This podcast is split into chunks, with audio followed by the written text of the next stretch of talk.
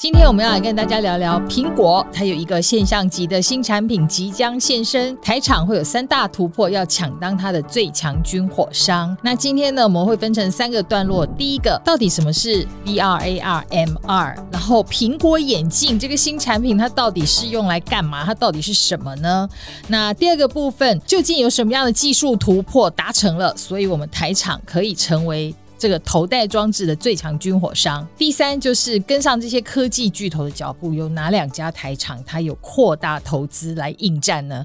想要知道的听众和观众朋友，记得要帮我们看到最后。那今天的来宾是我们财讯双周刊的科技担当，我们的天王级的副总编辑林宏达，宏达你好，是各位观众朋友大家好。今天这个真的是蛮重要的，虽然感觉又有一点遥远，可是又感觉已经越来越近了。对，我想不是只是你感觉哦，一开始的时候也觉得好像 VR、AR、MR 之前比较冷嘛，对不对？对现在红的是 AI，对不对？对对对对。但是最近是这样。等一下，你先名词解释一下好了。VR 我们比较常听到，那到底现在 AR、MR 他们又各有什么不同？现在有很多 R。这个背景知识先跟各位说，这个 VR 的话，它就是 Virtual Reality，就是说你只看得到虚拟的世界啊，完全包覆的啊。现在很多都用在游戏上，看不到外面世界的，我们把它归叫 VR。那 AR 呢，就是说我可以看到外面的世界，但是呢，这个虚拟的影像是投射在我的镜片上，让我可以实的世界之外可以看到虚的影像。这现在也很多了，比如说我如果好一点的汽车，还有抬头显示器，你在开车的时候可以看到我的车速这些。资讯，这就是 AR。但是什么是 MR 呢？这个就比较复杂一点。MR 就是说，像我们去访这个微软的时候，他们就讲：“哎，我们是 MR。”问他为什么？他说：“我们呢虽然是透明的，可以看到外面的世界，也投射虚拟的资讯上去。但是当我把外面的背景调暗的时候，我也可以选择只显示虚拟的装置。他认为他两边可以切换，这是一种。第二种呢是比较多的啊，很多专家呢都讲说，我呢不只是可以看出去，可以投射，我甚至呢。”我可以投射一个花瓶，就像在这个桌上。重点是它有空间感知的能力，就是说这个花瓶呢，不管我怎么动，如果我只是投射资讯，我往左移一公尺，花瓶就往左移一公尺。但是 MR 的装置呢，它会先侦测，哎，这个空间在哪里，桌子的位置在哪里，所以即使我移动，它会把这个经过计算，把这个虚拟的花瓶的位置固定，就是在这里。就是不管我换到什么角度，花瓶都还是长在桌上的那个位置上，就像一个真的东西摆在你前面一样。如果有这样能力的话，他们就把它算成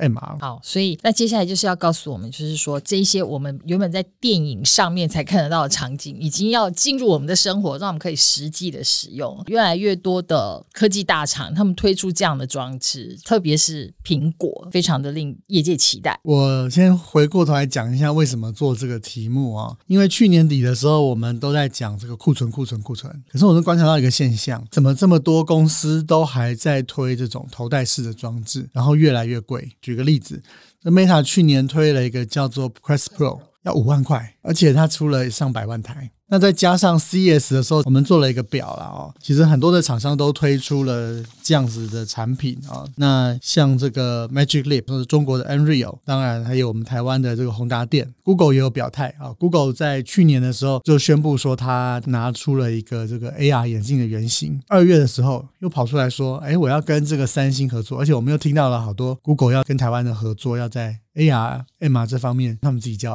XR，他们有一些铺陈跟部署，所以诶觉得大厂都在动，发生了什么事？那我们也碰到了一位国际级的晶片大厂的非常高阶的主管啊，他是跟我们讲了相当多。他讲一个最主要的重点，他说以前大家都觉得 VR、MR 是拿来玩的啊，但是他们这一波推出来卖的贵，是因为他们想要拿来进入办公室。他说呢，你可以想象一下，我要在办公室里面呢，我要有人要三个荧幕，有人要两个荧幕，每个人不一样，但是你以后呢，这个显示的精细度已经精细到说，你以后进办公室，你只需要摆一副 MR 的装置在桌上，每个人带起来之后，它就虚拟三个荧幕给你。你要两个荧幕，它两个荧幕给你，而且你要多大的？你要一百寸的都可以，没有问题。像最新的这个 Meta 的 Quest Pro，它还可以侦测你的手的位置，所以他就说，你手伸出去就是虚拟键盘，就可以开始打字了。然后你要虚拟开会，这些都做得到，所以他们就用这个方式，所以才会越卖越贵。他们认为呢，这只是开始，后面它还有很多的，对我来说也都是像科幻小说一样的一些。新的想法哦，要把它放在这里面。所以这个产品已经实际上上有人在用了。Pro 对，是。那所以这样一听，我会觉得第一个有个好处就是说，如果同事走过我的身边，他其实并不知道我在干嘛。但是但是在虚拟世界，搞不好老板还是可以，还是看得到进来跟你一起、啊。千万不要开发出这种技术。所以其实 Pro 你打一个关键字 “see through”，它是可以看得到外面的哦。所以它就不再是过去那个我们只是关在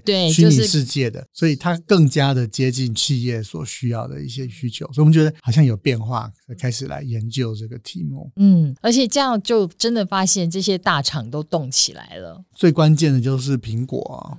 那我们后来就碰到很多分析师嘛，大家就在谈，今年其实你说硬体装置的话，就手机、PC 这些看起来都继续发展，极致了吧？对，这个苹果眼镜，他们现在叫眼镜啊，其实是个头盔。他说苹果眼镜呢，今年的发展这个非常值得关注，因为我们这次采访也几乎大部分的人都跟我们讲，这个东西应该就要进入量产的一个阶段了。嗯、那分析师所告诉我们的这个愿景也很有趣，因为大家都在等看苹果怎么出招嘛，跟刚刚那个听起来也很像。就是说，当你戴起来的时候呢，你到咖啡厅，你也可以及时变成你的虚拟办公室，它是也是可以看到外面的哦。它看起来因为技术的关系，它现在看起来还是像一个头盔，可是它能够看得到外面。然后呢，你看到外面的时候，你就可以咖啡厅的桌上，你就可以及时虚拟出三个荧幕。然后它其实戴在头上就是功能就像是一个 Mac 的电脑，但是当然第一代是开发版本了。其实 Mac 做得到的这个头盔呢，应该是可以做得到。苹果有一个别人没有设计，就是它呢不只是里面有两个很高解析度的荧幕，让你可以看得很清楚，它还有一个对外的荧幕。它这外面的荧幕就是说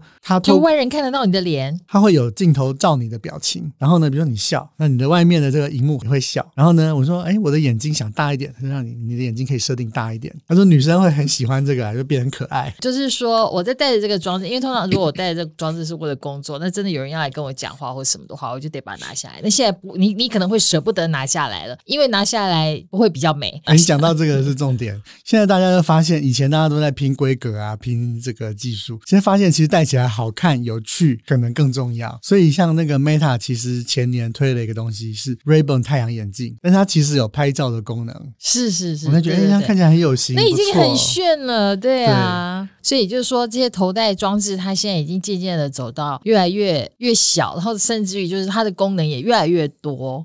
但是我们关心这个，是因为硬体的产业现在到了一个转捩点。如果没有新的应用的话，不管是半导体、记忆体、光学这些未来的发展，那就可能会比较那个需求在哪里。但是听完这个头戴式装置之后，我想大概台积电大概到一奈米应该都会有需求，因为它要非常的省电。现在已经有的装置，我们知道微软它也有一个 HoloLens 已经出来一段时间了。对，那它的应用方式又是什么？其实我们这次去采访有看到那个 HoloLens 自己去体验之后，我觉得那真的不太一样啊、哦。就说它是你戴一个头盔上去之后，怎么样启动这个头盔呢？你要把你的右手放在左手的手腕上，你的眼前就会投射出一个控制界面。然后它其实还是像 Windows 的视窗，可是呢，当你手伸出去之后，AI 会侦测手的位置，说：“哎，这是手。”然后它就代替滑鼠。你要去动这个荧幕的时候，手移到视窗的位置，捏住这个视窗。然后可以移动到任何地方或者任何进行操纵，所以你在用 HoloLens 的时候，你外面的人看起来就觉得你在每天在跟一个看不见的东西。对，所以我们以后去参观微软的办公室好了，是不是就会看到里面的人都是戴着个眼镜，然后都在那边比手画脚？是啊，我们去采访的时候，他们有展示给我们看工厂，他们现在往工厂这边去推动。台湾还有人把它用在艺术上，哎，像高雄有一个叫梦境现实的那个表演场地，把这个 HoloLens 跟那个实境去结合。这个很有趣，哦、这些技术都是真的是以前只有在电影上才看得到，对。但其实现在已经实实际际的就在我们的生活环境中发生。但它还可以再往前进哦，这就是接下来我们要看到苹果要出招了，它会推动更多新的技术。你现在讲到了我们要讲的第二段的重点，就是到底是什么样的技术突破，让我们做到了现在这个头戴装置的功能越来越强，然后台湾在这当中又扮演什么样的角色？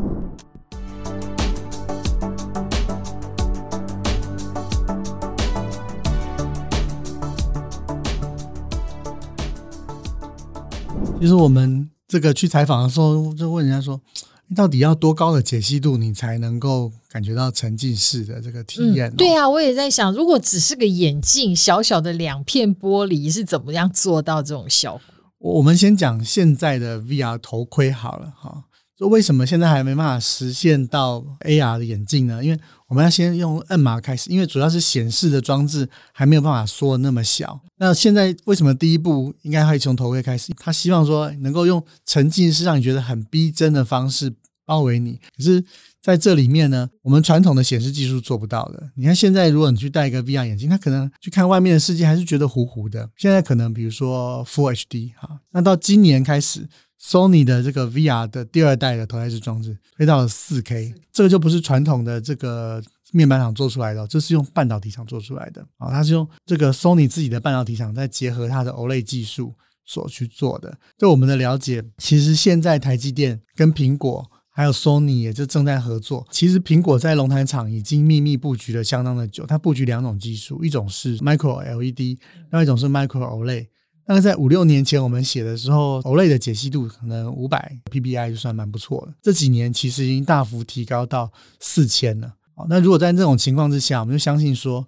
哎，真的，你看起来一个很逼真的世界，应该就等于一个四 K 的解析度在你的面前嘛，哦，你就不会看起来那么的模糊。当你一个看不清楚的东西的时候，你会很想把它拿下来。所以这个显示技术的进步哦，会很不一样。而且我们也中间还找到了一个专利哦，就是台积电去申请这个显示的专利，显示控制电路的专利。就是说呢，我们一个荧幕上面是发光的这些显示的基本材料，底下是控制每一个像素的电路。台积电在发展这一块哦，其实为未来，如果你的荧幕没摆台积电的话，那可能也不会太意外。因为当这种高解析度的显示越来越普及的话，其实半导体厂会有很明显的角色。所以就是显示的解析度越来越好了，对，所以让我们的视觉可以越来越舒适，就更可以接受这样的装置。那除了这个之外，还有就是因为以前。讲到这种头戴式装置，觉得很大一坑很重，但是它其实在体积上也有很大的改良。哦，这要分两个部分讲，就是说，如果是 MR 的话，MR 跟 VR 过去是非常大，因为你要成像我们人的眼睛的成像视觉，比如说我看一个电影，电影很远嘛，对不对？我想办法让它变近一点，在这里成像。可是你总不能带一个这么大的装置，所以想办法用这个。光学的方法让它在这里看起来就好像一个一百寸。以前的头戴式装置可能要比较长的距离，现在在有人研发到其实很短哦，它越来越轻，越来越薄。这个部分呢是用的这种叫做 Pancake 镜片。它其实呢，如果有在买相机的人会知道，大家买相机都不喜欢镜头重嘛，所以就有人出这种 Pancake 的镜头。日本公司叫饼干机，比较轻的相机，它就是利用光路折叠的原理。我本来要跑到这么远。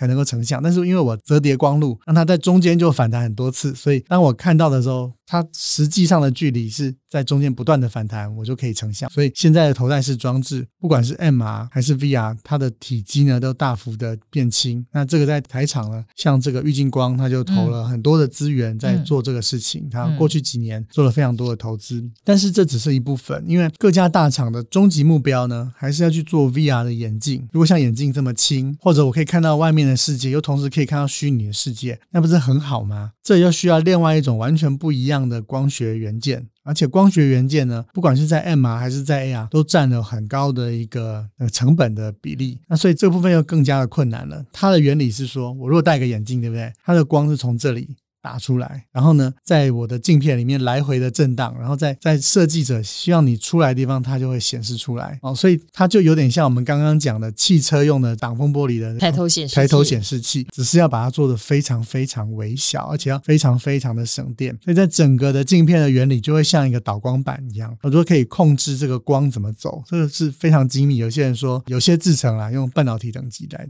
做这个晶片，所以之前很贵，但是台厂进来之后，它可能会慢慢的降下来，然后现在也在不断的提高它的性能，所以嗯，有一些专家就说，可能再过个三年四年哦，那 AR 眼镜就可以实现。嗯，好，所以除了那个显示器的技术，然后还有就是镜片，就是光学元件的技术之外，第三个关键就是我们知道组装厂这边其实也都已经做好了准备了，在这一块市场，好像五哥都有参与卡哎。对，因为其实你看这么精密的东西哦，如果真的有量的话，那它的获利一定会比较好嘛。所以我们就去问，哎，电子五哥好像都有在这方面相关的投资。那其中就是人保，它特别的积极哦。嗯，它这次也展示给我们看，他做的不只是可以做到这个显示的眼镜哦，它还可以连 AR 五 G 的网络去跟外面沟通哦。所以这里面的学问是什么呢？比如说散热、耗电，那还有它的机构通讯呢。如果像他这样讲，你看一个这么轻哦，就像眼镜一样这么轻。可是呢，比如说我还能够拍照，然后里面还有电池，然后还能够运算，对，然后最后还能帮你把它发出去，只是在对在电子工程上来讲，这是一个很大的挑战。不过挑战就代表以后有机会还可以继续卖更贵一点。对对对。那第三个部分我们就要来讲了，就是我们听到了前面有这么多的大厂已经推出了终端的消费产品，然后不管他们是在企业上的应用，或者是说是个人的使用，然后我们的电子五哥也都准备好了，那些组装厂大概基本上都已经做好了这么高精密的的组装的技术的准备。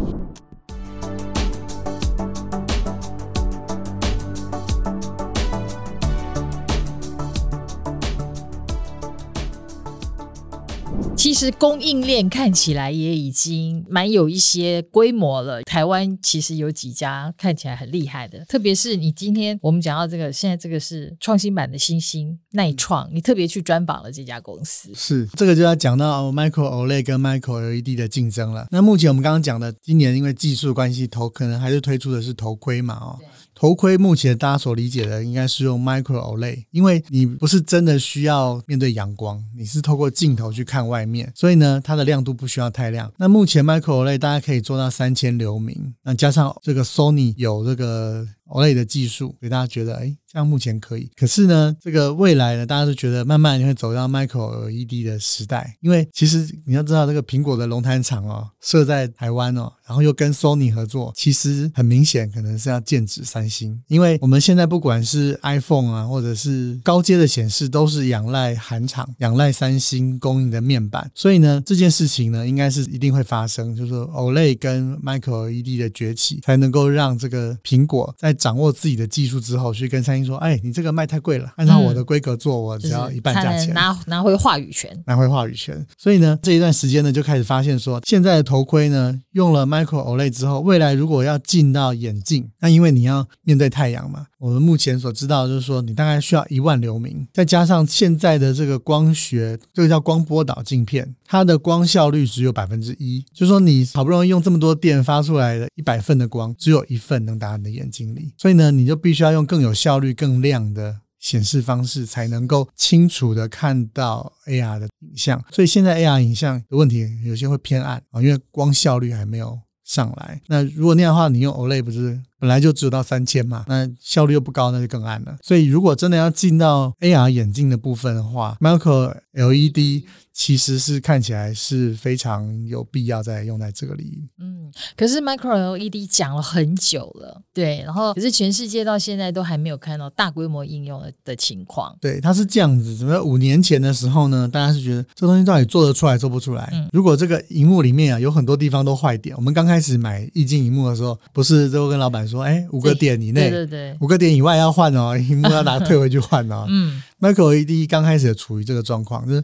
大家担心它有坏点，那最近这几年开始坏点比较可控啊，所以我们这次采访錼创，他就是说，他们从二零二零年开始，他们有了量产线，那现在在做的事情就是在扩产能，那扩产能以后你才能够供给大厂使用嘛，所以大概还要再扩一段时间。那我们初期呢，会在今年有机会可以看到 Micro LED 的电视在市面上出现，那他们的目标呢，应该是再过几年啊。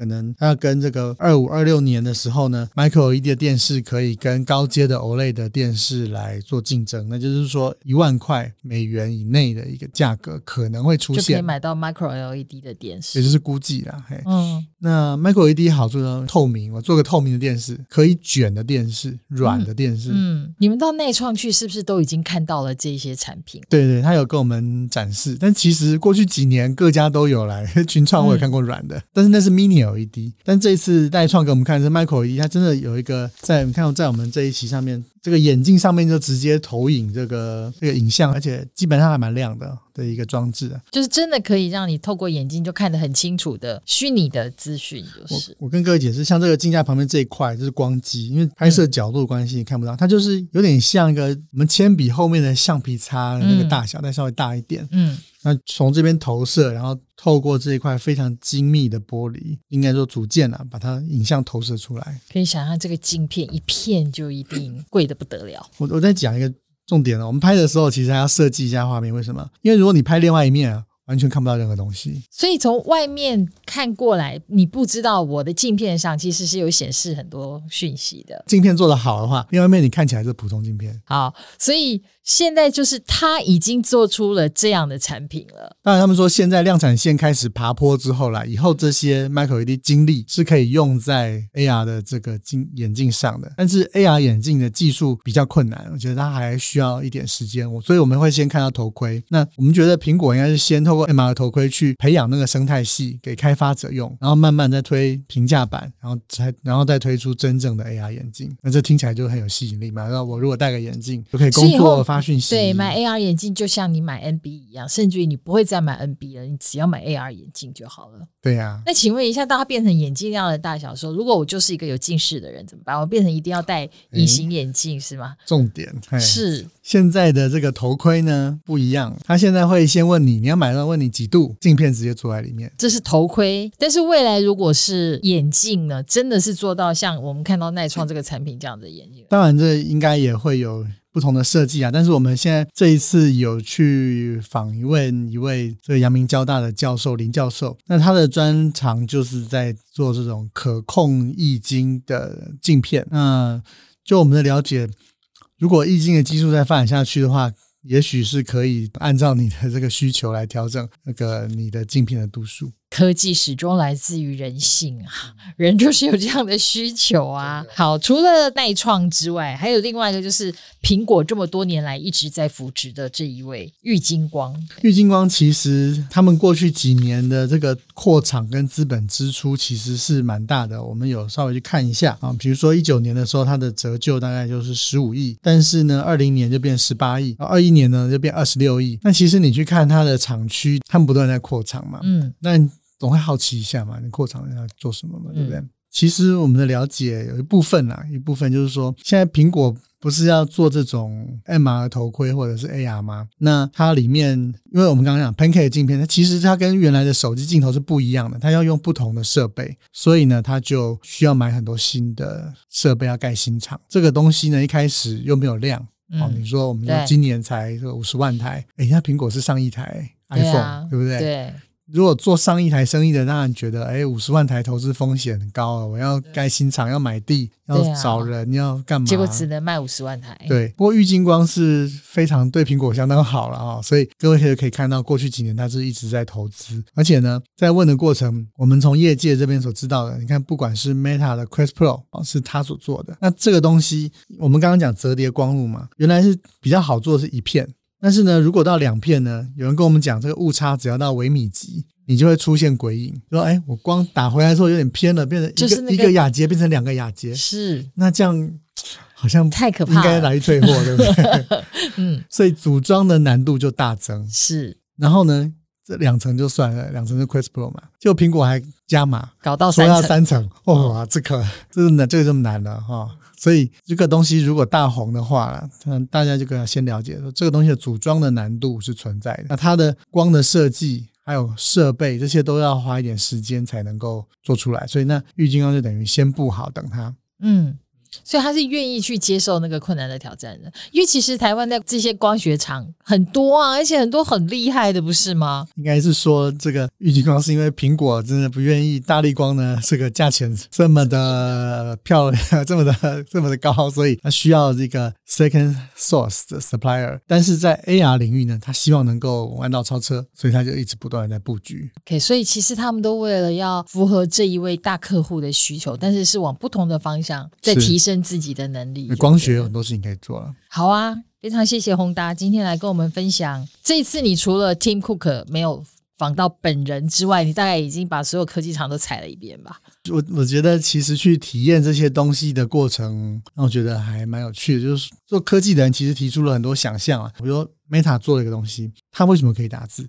它是侦测你的肌肉神经所传递出来的讯号，知道说你在用哪一只手指，然后你就可以不需要握控制器，因为以前的 VR 都要控制器，然后就可以打字，对，它就可以辨识你现在按的是哪个键。所以虽然大家觉得头戴式装置啊 VR 很冷，但是技术不断在往前冲，在开发。而如果过了一个临界点，我觉得是应该是会有一些改变了。所以宏达这次写的这一些非常精彩的 AR MR 这个头戴装置的大商机的专题呢，会在我们这一次。第六百七十九期的杂志有非常完整的报道，欢迎各位听众跟观众朋友好好的来一起感受一下这些新科技带来的震撼。那节目的最后呢，我们要来念一下网友在听了才知道第一百二十三集盘点二零二二台日消费市场最畅销的，竟然是这一集的留言。那这一位是乌都玛。嗯，他说口碑行销在市场上由来已久，这一次养乐多一千在日本造成的风潮真的是现象级的。但在网络的时代中，好事坏事都可能会无限被放大。转头看看日本的寿司郎，嗯，不过这个真的养乐多一千，我觉得它的确是有，它的确是有刚好跟上一些现代人的需求啦，像它可以放松啊，可以帮助你提升睡眠品质啊的这一些效果，的确很吸引人。好哦，那。那感谢大家收听今天的节目，也谢谢宏达的分享，谢谢。那 YouTube 的观众，请帮我们按赞、订阅、加分享，也欢迎多看看我们其他的影片哦。那 Podcast 的听众呢，也别忘了给我们留言，还有五颗星，听了才知道。我们下次见，拜拜。